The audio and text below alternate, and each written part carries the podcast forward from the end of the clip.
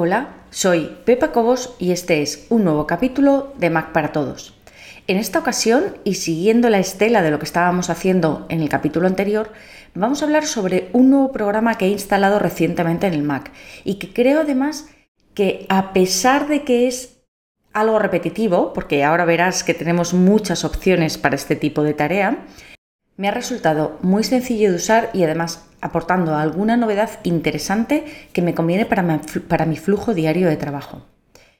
La única pega, quizá, es que está en inglés, aunque ahora verás que realmente no es tan importante si no usas sobre todo una de sus funcionalidades. Se trata de una aplicación para enlazar tu calendario de Google, remarco de Google, con esta aplicación dentro de tu Mac. La aplicación se llama Cron, es esta que está aquí, C-R-O-N, Cron, Ahí lo puedes ver un poquito también. Y vamos a ver cómo descargarla, cómo configurarla y cómo usarla. Vamos a ir por partes. Lo primero que tienes que pensar es si te sirve a ti. ¿Por qué? Porque enlaza directamente con Google Calendar, no enlaza con el calendario de Apple. Entonces, usas Google Calendar, utilizas el calendario de Google en mi caso, la respuesta es sí, claramente. Utilizo prácticamente todas las herramientas de Google.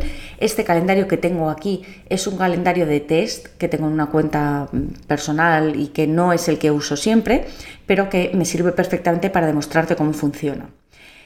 Eh, en mi caso, el calendario de Google está enlazado al calendario de Apple, es decir, que a mí Chrome me sirve de todas, todas, porque aún en el caso de que pusiera algo en el calendario de Apple, iba a aparecer en el calendario de Google y por tanto en Chrome. En cualquier caso, hace mucho tiempo, muchísimo, que no utilizo el calendario de Apple, tendrían que introducir muchas novedades para que volviese a él y utilizo constantemente el calendario de Google. Entonces, Chrome ha venido a mm, introducir un soplo de aire fresco en todo mi flujo de trabajo y ahora verás exactamente por qué.